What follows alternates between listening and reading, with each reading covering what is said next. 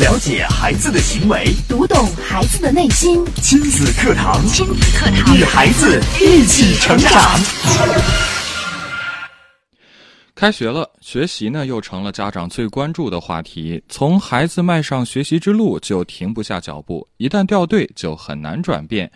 如何让孩子自主学习、爱上学习呢？庆堂今日关注：父母如何让孩子爱上学习？第三讲之自动自发篇，主讲嘉宾庆堂创始人、亲子教育专家陆岩老师。欢迎关注收听。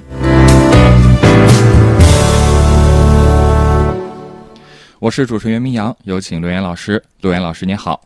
明阳好，FM 九三点一郑州经济广播的所有的听友朋友，亲子课堂的各位亲粉们，大家好。嗯，今天是陆岩老师继续为我们带来父母如何让孩子爱上学习的第三讲。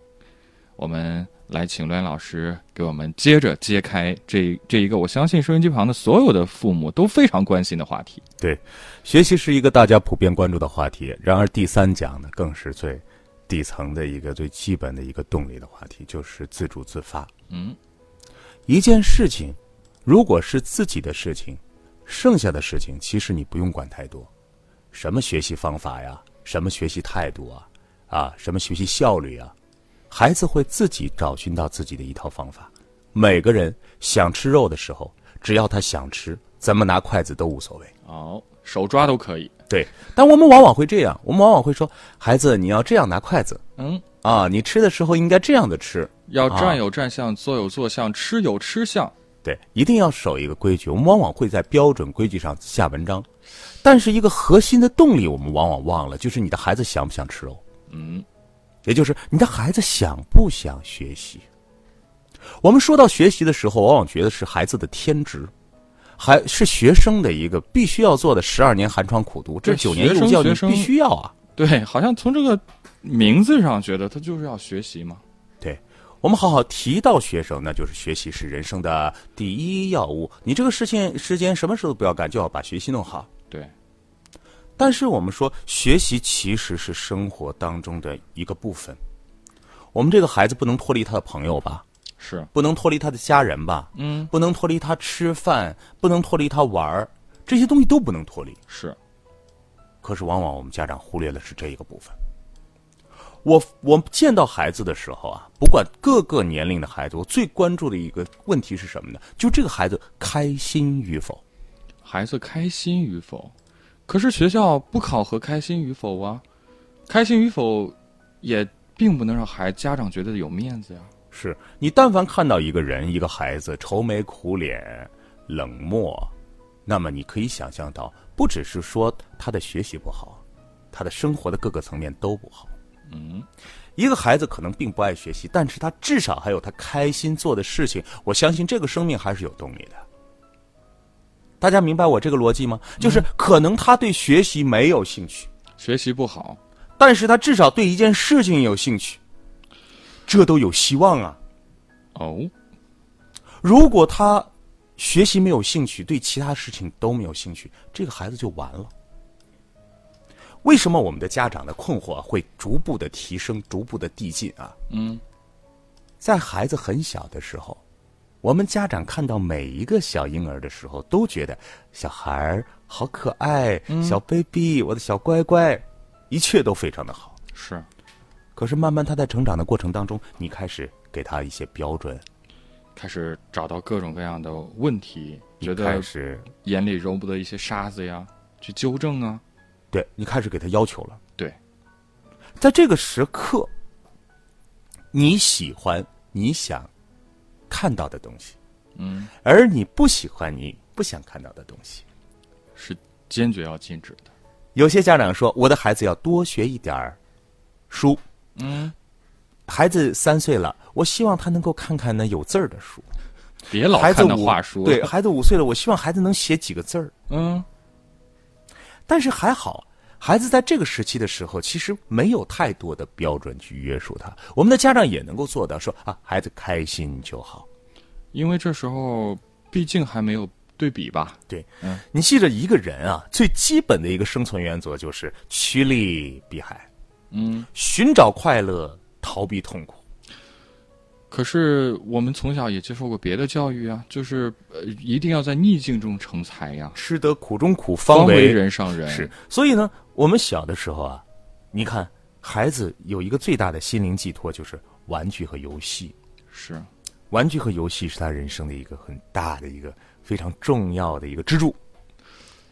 那么，如果你我不知道很多家长有没有这样的这个感受，孩子，如果你家只有一个孩子的话，你一定要成为一个孩子陪他玩，因为你要成为他最大支柱的一个伴随者，也就是你成为他的朋友，你和他一块玩玩具，你可以一块做游戏。嗯，就像我们家的老老二一样，他现在就天天就想着跟家长玩，嗯，因为这是他生活的全部要素。好，慢慢孩子上了小学。这个时候，学习的帽子就扣在孩子的身上，又开始拿了学习成绩的时候，这一系列的事情，让孩子发现哦，我现在开始有一个标准来要求我了。嗯，于是你会发现，孩子有些孩子会说，一提到学习会痛苦，不好，我不想上学，我不想写作业。是，那我想干嘛？玩啊，他想玩，他可能会。有些孩子说：“我想回到幼儿园。”嗯，有些孩子说：“我想玩小时候的玩具。”哎呀，然后你就说：“孩子，你怎么这么幼稚？啊，你还玩这些东西？”是啊。然后孩子开始去模仿一些他的大哥哥大姐姐们玩一些电子游戏啊，电脑游戏，那更可怕吧？哦，然后这些东西成为他人生寄托了。你觉得哇，我的孩子完了，洪洪水猛兽，网瘾怎么办？当我看到这些的时候，其实你知道吗？我一看到这些，我知道，哎呀，还好，还好。还好，怎么讲？还好有游戏，还好有玩具，不然呢？不然孩子不知道如何是好。等到他慢慢的长大，嗯，我曾经咨询过一个十四岁的一个女孩，嗯，她不想去学校，不想去学校，那就待在家呗。她待在家里就什么事也不做。他不爱看书，也不。我就问他的妈妈：“我说，那这个你家姑娘平时干什么呀？”对啊，待在待在家里干嘛呀？他说：“他就喜欢去购物逛街。”购物逛街。作为一个心理咨询师，作为最基本的一个，去到他的家庭做家访、做心理疏导，你觉得你会给这个家长说些什么呢？他说了，他姑娘现在已经不上学了。嗯，最大的乐趣。唯独有一个乐趣，就是去商场里边买衣服、，shopping。我就想起来一个电影叫《购物狂》好像讲的也是关于人心心理的一个问题。所以我们看到的现象是什么？我们看到的现象是，这个孩子怎么这么不好？对呀，他怎么？你本该学习的，为什么你要去购物？还疯狂的购物，而且你又不不能挣钱，你还不能挣钱，你还要去购物，还要花家长的钱。这个孩子是不是一个坏孩子？嗯，至少在我们呃常人的眼光里看，这个孩子做的确实是不应该，嗯，该做的事儿不做，还还要偏偏去做那些不该做的。如果是这样的话，这个心理咨询师。进入到他的家庭，嗯，就会把他的孩子和他裹挟他的父母裹挟着这个老师一块儿把孩子继续往深渊里边拉，因为这个孩子没有出路。我们要看到的是，嗯，这个孩子愿意这样吗？他愿意去购物吗？当时我给他妈妈说了一句话，嗯，我说还好。还好，他还喜欢去买衣服，至少还有，就是人生还没有彻底失去希望，还有一点追求，说明他觉得他美，哦，他有价值。一个孩子如果觉得自己有价值的话，他就不会毁掉自己，他就不会不往前走，嗯，他就有希望。一个孩子在游戏里边找到自己的角色。找到自己的位置，说明他有价值。嗯，一个孩子玩游戏，他把一个小塔堆得很高，嗯，说明他有价值。嗯，然而我们用学习来评定这个孩子的所有一切，都是说明你这孩子是没有价值，是笨的孩子，是不好的孩子。所以，孩子最基本的一个生活的动力都没有了。嗯，如果生活动力都没有，你还让他怎么找寻？学习的动力。好，节目一开始啊，罗岩老师从他接触的真实的咨询的案例跟我们讲，其实孩子即使不爱学习了，但是至少他还爱玩游戏，还喜欢购物，证明这还不算最糟的情况，至少他还有所追求。我们来稍事休息啊，在广告之后接着回来听，请来老师继续我们来解析今天的这个话题：父母到底如何让孩子爱上学习呢？亲子课堂正在播出，稍后更精彩。了解孩子的行为，读懂孩子的内心，亲子课堂，亲子课堂与孩子一起成长。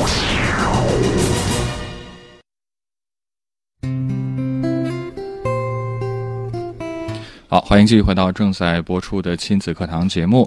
今天的亲子课堂为大家邀请到亲子课堂创始人、亲子教育专家陆岩老师带来的这期话题：父母如何让孩子爱上学习第三讲之自动自发。我们接着请陆岩老师给我们来分享。大家听到刚才的故事的时候，可能会对我有一些质疑，嗯，说都已经这样的孩子了，你还不管吗？对啊，我只是我是让你来帮我孩子解决问题的。他上网肯定不好啊，他他还还疯狂的爱购物，这怎么能行？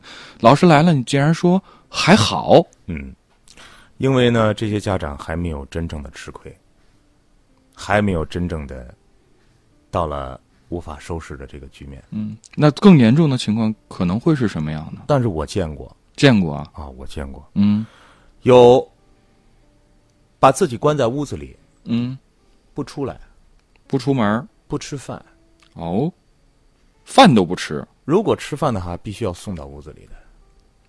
哦，这样的孩子，还有对生活产生了巨大的逆反，和自己的父亲母亲对着干的，哎，还有直接离家出走的，还有拿着两瓶酒精到学校要烧学校的。天哪，所以你可能会觉得，这样的孩子都是十恶不赦的孩子。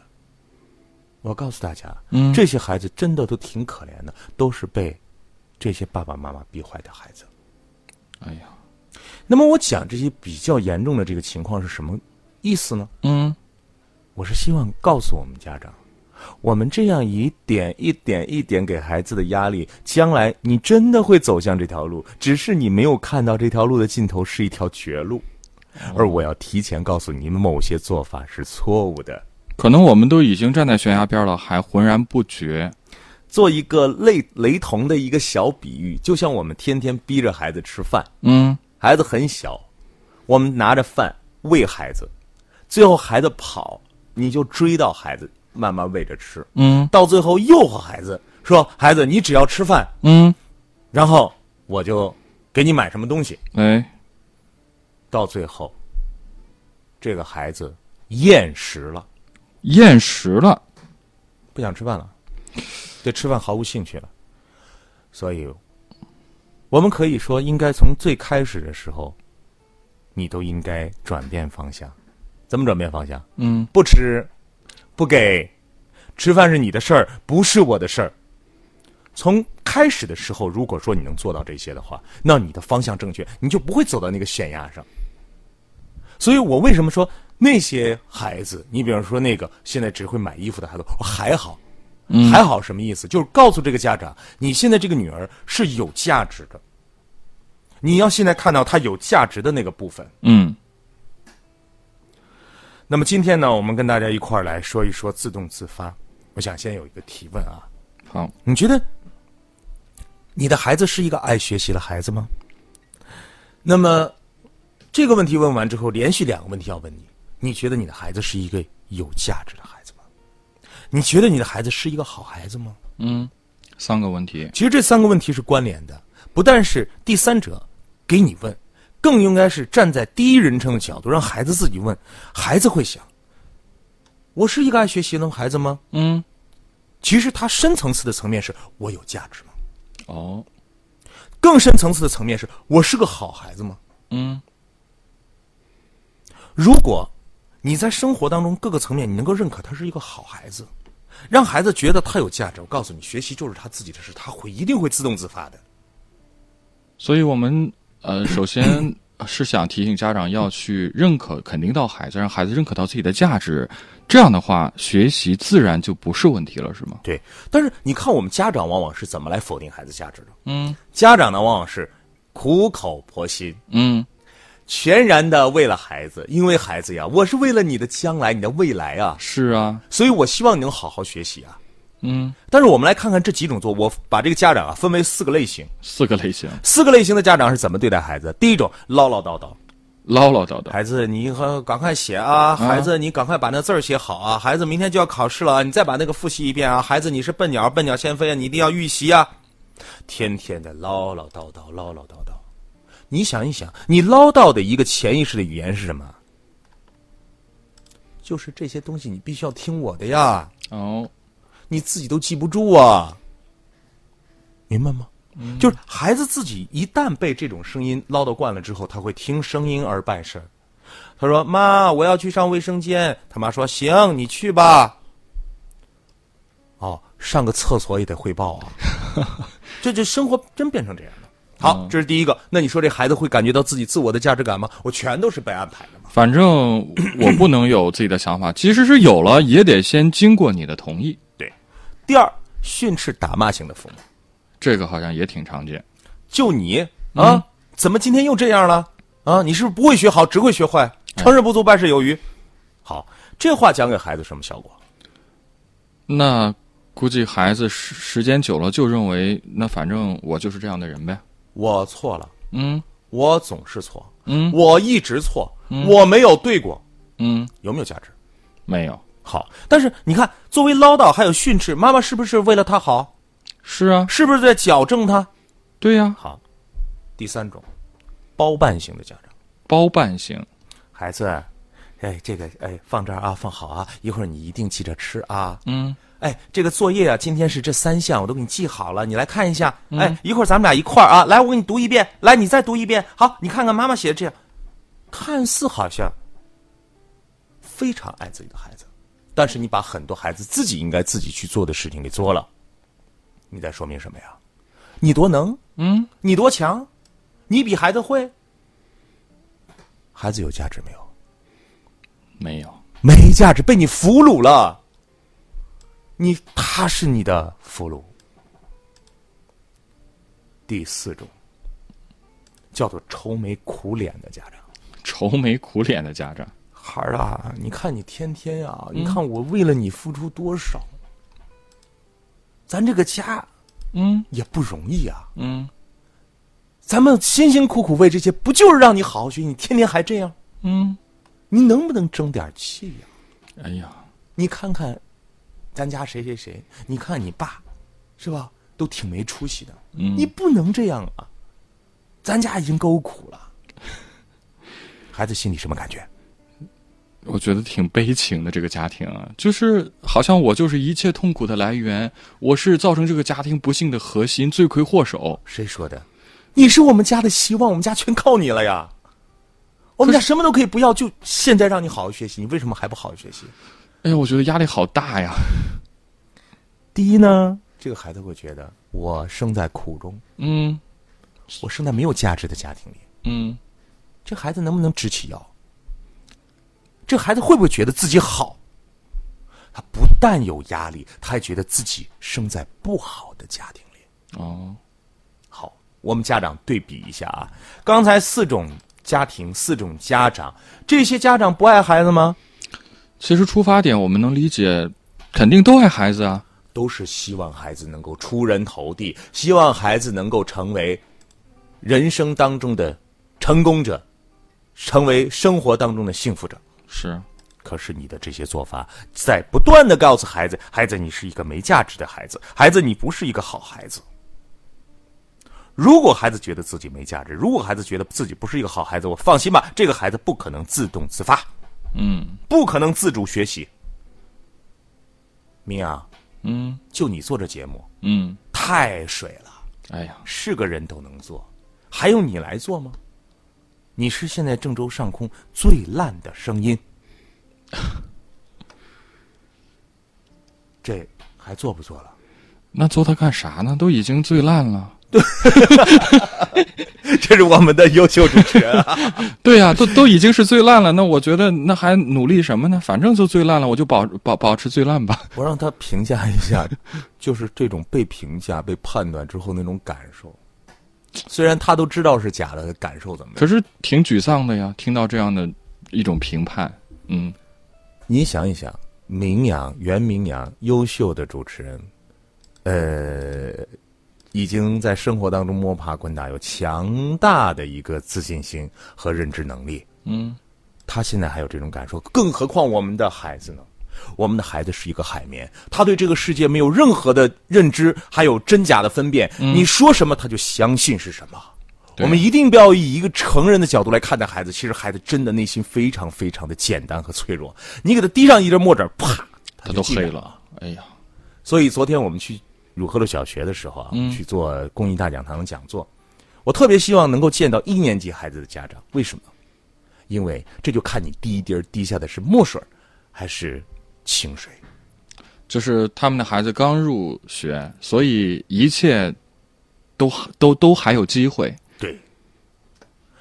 那么今天呢，说到这个自动自发，我有很多的感触，因为你比方说我们在做少年英式训练营的时候，我其实我就是主要在做的就是自动自发。自动自发背后，除了刚才我讲的一些现象之外，其实自动自发的背后是一套生命教育的体系，正是我们的这个生命教育的课程。嗯，孩子要明白，他从哪儿来，谁让他来，嗯，他来是来干嘛的，他有没有用，他将来要面对什么样的生活，生活是何去何从，这些东西如果从孩子小的时候给他种一个种子，将来真的是所向披靡。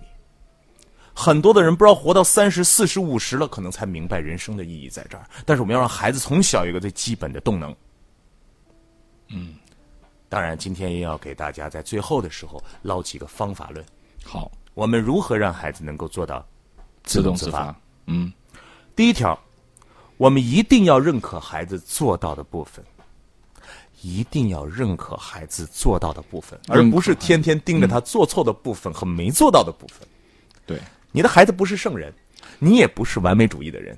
广德若不足嘛，一定有他做不到的地方，但是也一定有他闪光的地方。对你只要认可他做到的部分就行了，因为你认可他做到的部分，就说明他有嗯，价值。是你看不到他做到部分，你天天盯着他没做到部分，就说明他毫无价值。做的不好，整个人都被否定了。想不想有价值？想不想让你孩子有价值？嗯，那就改变你的语言。我们从现在开始只看到孩子好的部分，并且给他肯定，而忽略那些不好的。我们往往纠错能力太强，纠错已经变成了一种习惯之后，我们很难改变。你头皮会发麻，嗯，你内心会膨胀，你脸会红，你会受不了。你看到孩子那三道题又错的时候，十道题做错了三道，然后家长看到那卷子就只盯着那三道那个三个大红叉，然后无限的放大，对，觉得哎呀不怎么可能能这样呢？嗯，可是没想到孩子其实已经做对了七道了呀。是啊。那么，在认可孩子做到这个部分的这个大的话题下，其实衍生出来我们心理学好多的一些理论。嗯，生活当中的平常小事啊，其实所加入的内涵非常的多。生活有很多的层面，看我们怎么去看。你看到好的那一面，你这一天就是快乐的就可以了。所有的东西都放在那儿，肯定有正面还有反面，包括我们的孩子。那么第二条方法告诉给大家，就是我们的家长一定要控制自己的评价体系。这个怎么理解？第一，不能把你的评价体系给孩子评价的一无是处。嗯，你就是一个不好的孩子，你就是一个一无是处的孩子，你一学习就会出现问题，对不对？当然，也不能把你的孩子把这个评价体系这个指数一下提得很高。嗯，孩子，你真是太棒了，你是你将来就是杰出的人才啊！一旦把孩子的评价体系提高的时候，你势必给孩子一种虚荣心和一种巨大的一种压力。嗯，所以你要注意真实的评价。真实的评价。孩子做到的部分评价，评价他做到部分好的行为，而不是肆意评价。很多家长现在是一种肆意评价，咦，孩儿，你看你那做的作业吧是个啥？你啊批一顿，一会儿看见自己好像批的不好了，是吧？觉得哎呀，我作为父母怎么能这样做呀？我还听过亲子课堂呢。不行，我得调整。哎，我得调整。哎呀，孩儿，其实你挺好的，你挺乖的，你是一个什么什么样的孩子？你看你还怎么样？一会儿看见孩子一个小毛毛，又控制不住了。这这样孩子其实很混乱的，我到底好还是不好啊？坏与好两头你都过度，评价行为，评价做到的部分，嗯，这是一个训练员、教练员对于这个运动员最好的方式。就是我我让你干什么你就干什么就行了。我就只说那些你我看到的具体的，而不是用笼统的、概括的、高度抽象的评价和总结去来评判。是。那么第三点，就是时时刻刻不忘找到孩子的优势，这是自动自发的根本。因为当你眼睛啊从找问题变成找优势的时候，你知道这个眼睛是怎么变的吗？是一黑一白的变。哎，黑是因为你在找问题的时候，你在否定孩子的价值。那就是戴了有色眼镜吗？，对，那么你现在是玻璃镜片儿你是透明的、透亮的，透亮的，看出来的孩子闪闪发光。是什么样的？是能够让他找到他自我的价值的，说明你是相信你的孩子的。如果你不相信你的孩子，就说明你个人有问题，那是你自己的焦虑，那是你家族当中给你带来的这些不好的东西给孩子的一种映射。嗯，所以啊，从孩子自主学习的角度来讲，求知是一种渴望，渴望需要我们放手，放手才可能让孩子自我感受到饥饿，嗯，饥饿才能让他孩子才能产生这种渴望。所以我经常说，父母最大的智慧是离开，而不是靠近。世界上所有的感情，唯独最后是以分离为最终目的的，就是亲子关系。亲子关系。嗯，所以，你像孩子一年级培养孩子学习习惯的时候，我们的家长要有一段时间的他律期，就是你要去哎给孩子制定好时间，然后呢让孩子形成一种时间的模式效率。但慢慢慢慢，你的目的可不是天天看着的哈，嗯，你的目的是能抽出手就抽出手。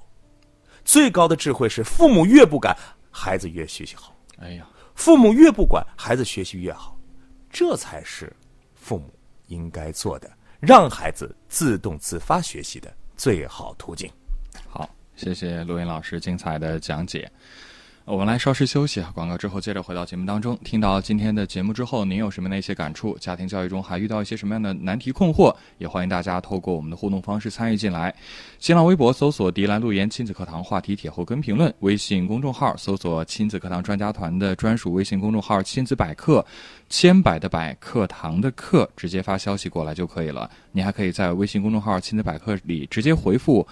微信群申请加入到我们节目的公益微信群，和更多的呃节目的听众跟我们的亲粉来互动交流。好，今天的亲子课堂就是这样，感谢大家的收听，也感谢罗岩老师精彩的讲解。明天同一时间，亲子课堂和您不见不散。